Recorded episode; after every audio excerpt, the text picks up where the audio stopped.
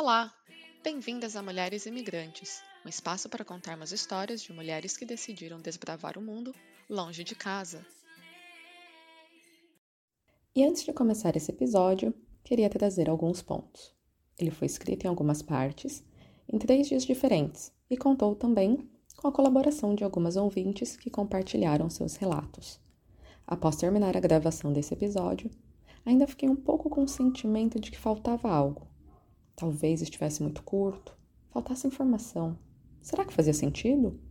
E mesmo tentando deixar de lado o meu perfeccionismo, comecei a fazer algumas anotações ao longo dele. Esta introdução, inclusive, que foram gravadas separadamente e editadas ao longo do episódio.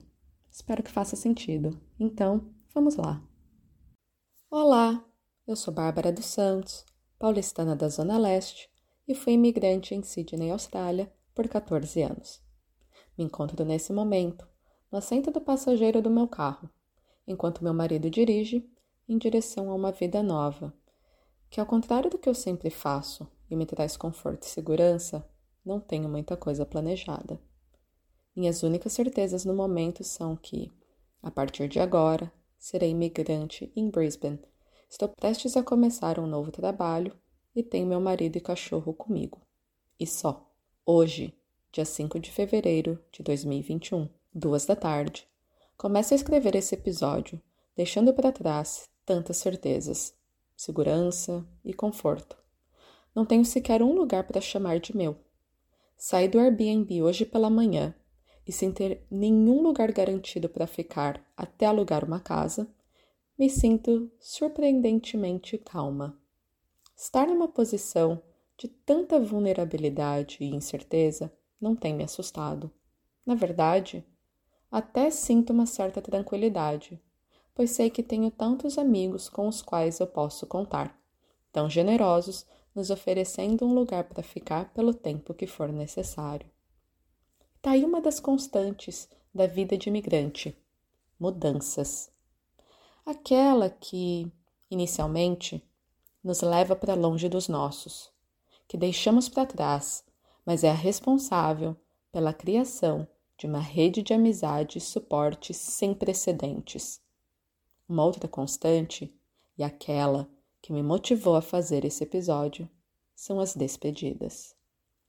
Refletindo sobre essa mudança de estado, após tanto tempo, com tantas raízes já estabelecidas, me peguei falando para minha psicóloga uma frase que ficou conhecida na internet, que era a que melhor representava meu sentimento inicial. Saudades daquilo que não vivemos. Me despedi da cidade que me acolheu tantos anos, na qual me tornei adulta, onde eu formei uma família, fiz amigos para a vida toda. E mesmo em todos os encontros para me despedir, o sentimento nunca foi de partida. Ainda não caiu a ficha. Mas confesso que agora, enquanto escrevo e, consequentemente, falo tudo isso, o coração acelera. A ficha começa a cair. E um bom momento para parar de escrever ou falar, pois acabo de chegar na praia onde vou rever amigos queridos. Ou me despedir, sei lá. Depende do ponto de vista. E com essa deixa, as convido para escutarmos o relato de Gabi Novaes. Para falar a verdade, eu adoro mudanças e recomeços. E quando decidimos mudar de Sydney depois de seis anos, fiquei tão empolgada que esqueci que ali também ficariam grandes amigos. A família que tínhamos construído, nesses anos longe da nossa família. De repente, eu estava partindo mais uma vez, mas dessa vez sendo mãe. Deixar para trás, mesmo que só em outra cidade, com uma distância de uma hora e meia de avião, pessoas que me ajudaram, acolheram e evoluíram comigo em um momento que eu estava perdida com a maternidade, partiu meu coração de uma maneira que eu não esperava. A empolgação dá lugar a um sentimento de não pertencimento que levou alguns meses para ir embora. Mas foi. Fiz novos amigos, me identifiquei com novas pessoas, me abri, me conectei e comecei de novo assim como fiz há sete anos, quando entrei em um avião sem data para voltar para casa e agora chamo esse novo lugar de lar. E por mais que o meu sentimento, no geral, não tenha sido de partida, teve uma despedida que mexeu comigo. Talvez seja pelas pessoas envolvidas, ou o momento no qual aconteceu, ou os dois juntos, quem sabe. E foi com aquela família escolhida e criada com laços de muito amor e carinho. Só de estar escrevendo e falando isso agora, já começo a me emocionar. Aquela que parte de mim nem queria que acontecesse, pois sabia que seria desafiadora. Mas hoje, 10 de fevereiro de 2021, pela manhã, enquanto estava num trem entre Gold Coast e Brisbane, me dei conta de que não havia me despedido do casal de amigos que tão gentilmente havia nos recebido e acomodado em sua casa pelas últimas duas noites, que me fez refletir mais uma vez sobre despedidas. E dessa vez, sobre a falta de uma despedida e como isso pode ser encarado. Nesse caso, sei que nenhuma das partes ficou ou vai ficar ressentida. Uma das razões é que agradeci inúmeras vezes, durante nossos encontros, o quão grata estava pela hospitalidade. Outra é por estar apenas a uma hora de distância de carro. Sei que nos veremos com frequência, e foi apenas um até logo. Quase como se tivesse saído escondida de uma festa para que ninguém percebesse a ausência mas logo veria novamente, sabe? Com isso me peguei pensando: quando e como saber que a falta de uma despedida, propriamente dita, pode ter um impacto negativo? Como saber quando a despedida é necessária? E com essa reflexão, vamos para o relato de Daniela Ribeiro. Eu não encaro despedidas como algo definitivo. Acho que tudo é temporário na nossa vida. E conexão, para mim, não se trata de presença física, é muito mais que isso. Quando a conexão é de alma. Tenho conexões muito profundas com pessoas que moram no outro lado do oceano e acho que a pandemia comprovou isso ainda mais. Me sinto do mundo, não pertencendo a ninguém e a nenhum lugar, e quero sempre estar rodeada de pessoas com energia de amor e alegria, e mesmo que para isso, às vezes eu tenha que abrir mão de pessoas que não estão mais alinhadas com o que eu acredito, mesmo que doa. Sou leal aos meus valores e ao que sinto no momento da conexão, seja ela online ou fisicamente.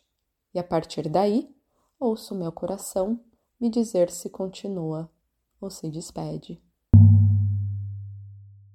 Desde que comecei a escrever esse episódio, várias daquelas incertezas já deixaram de existir.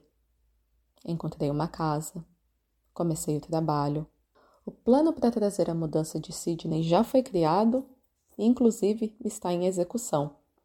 E com mais uma despedida, mesmo que rápida e temporária. E, sozinha, no final da tarde de um domingo, escutando meu podcast favorito do momento, que, por uma sincronicidade, falava sobre quando o vazio bate em todas as despedidas, por assim dizer, que temos ao longo da vida. Terminar um ciclo, um projeto, a escola, faculdade, a organização da festa de casamento, da viagem de intercâmbio.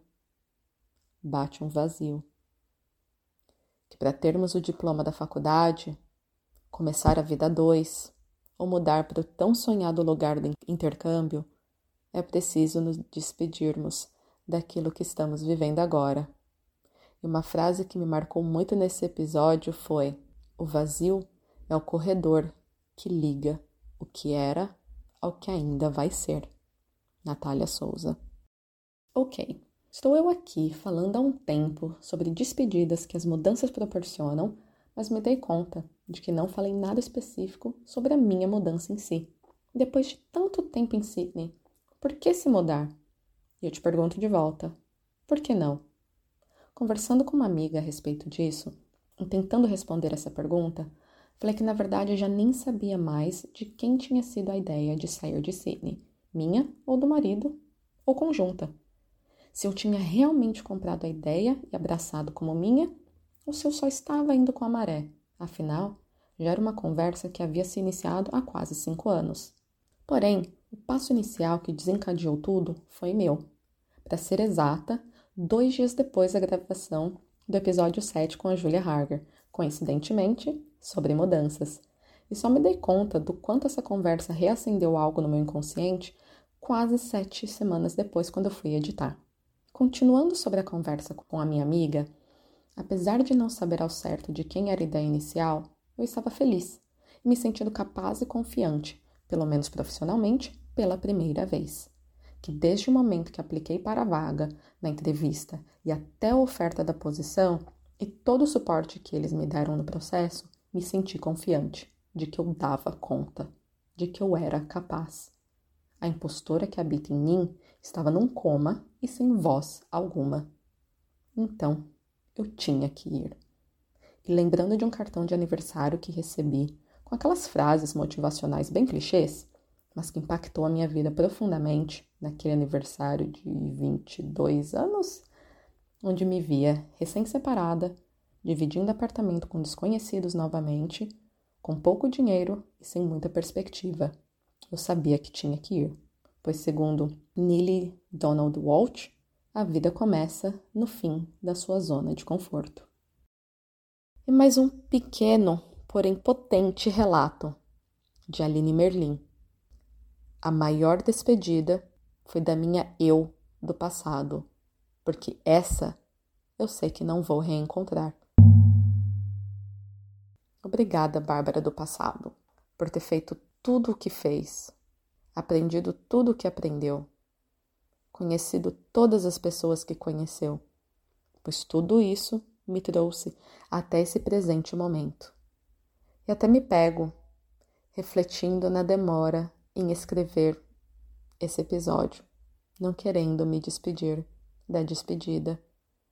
O vazio, que é necessário e faz parte, já abre lugar para as borboletas no estômago, na ânsia de experienciar o novo.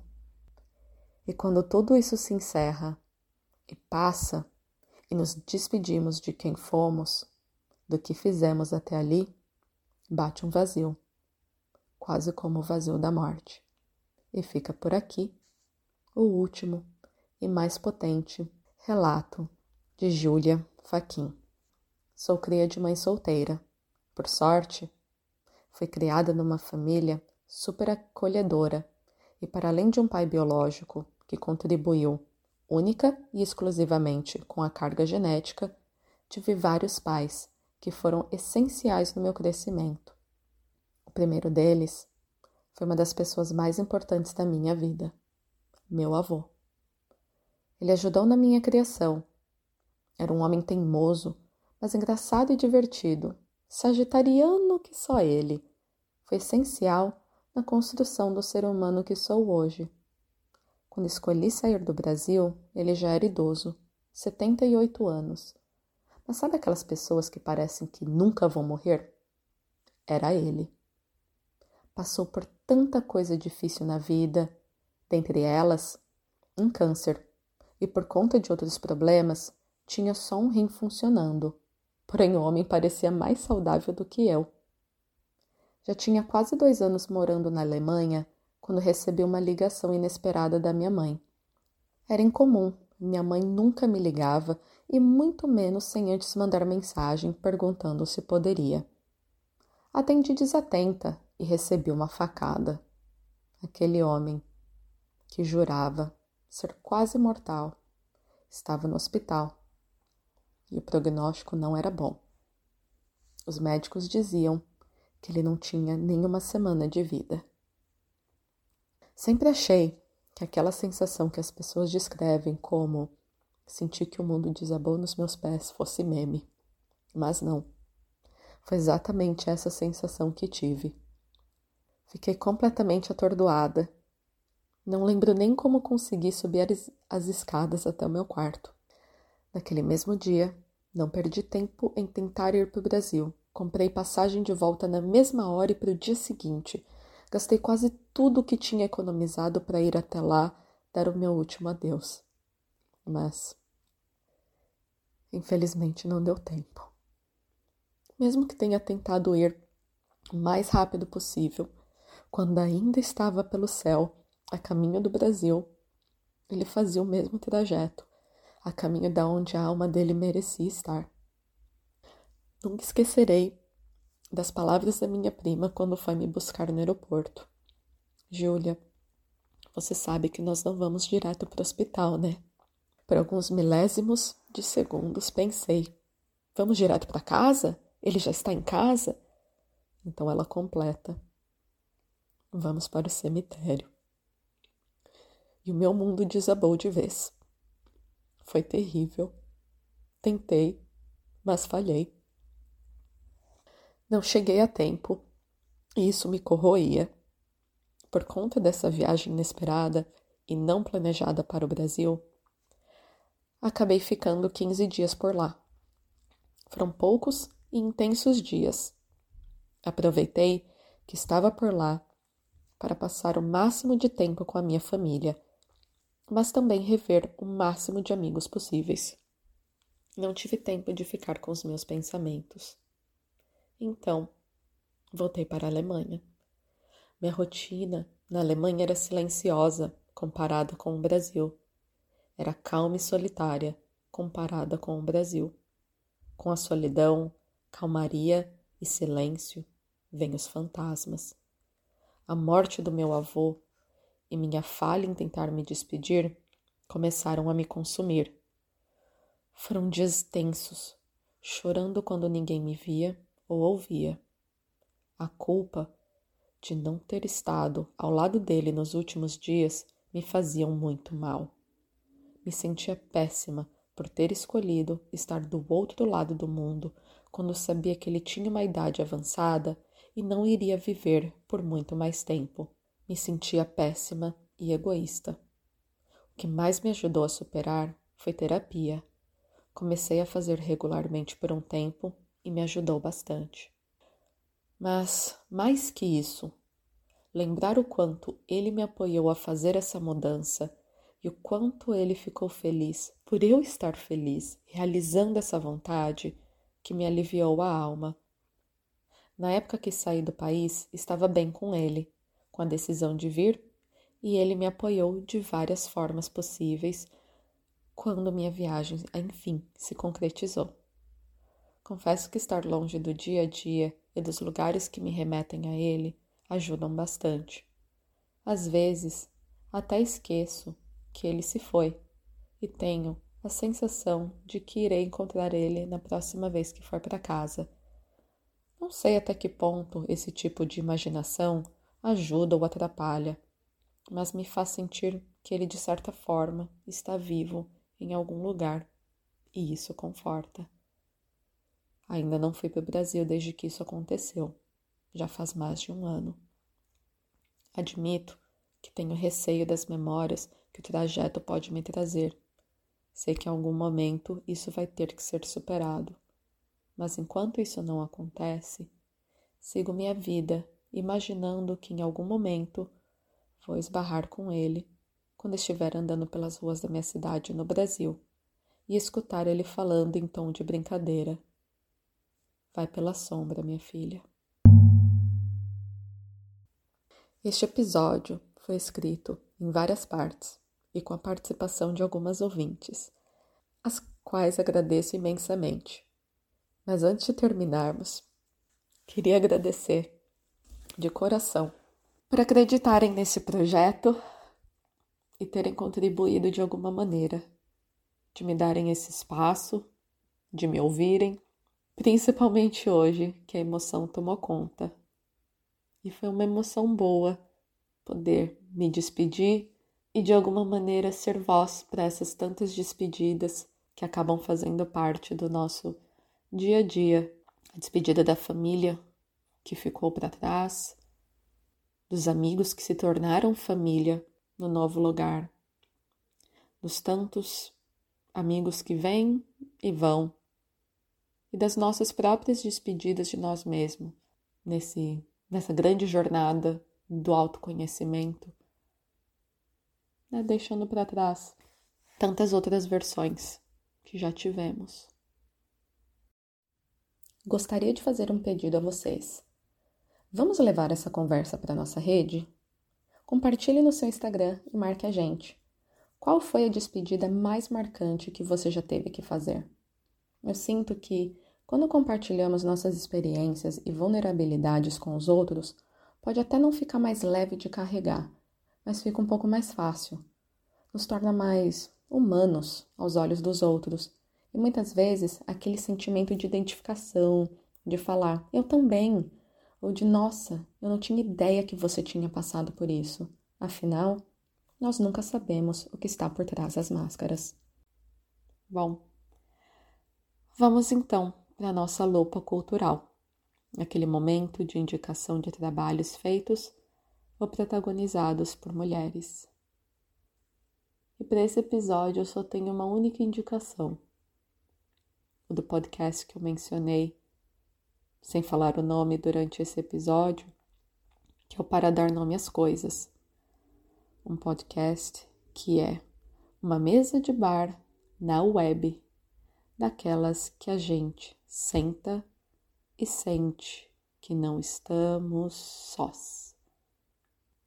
Falado assim, dessa maneira, quase igual como a Natália, a apresentadora, faz porque é bem assim que me sinto, tão bem acolhida nesse podcast que em duas semanas, quando eu comecei a escutar pela primeira vez, maratonei quase 70 ou um pouquinho mais de 70 episódios em duas semanas.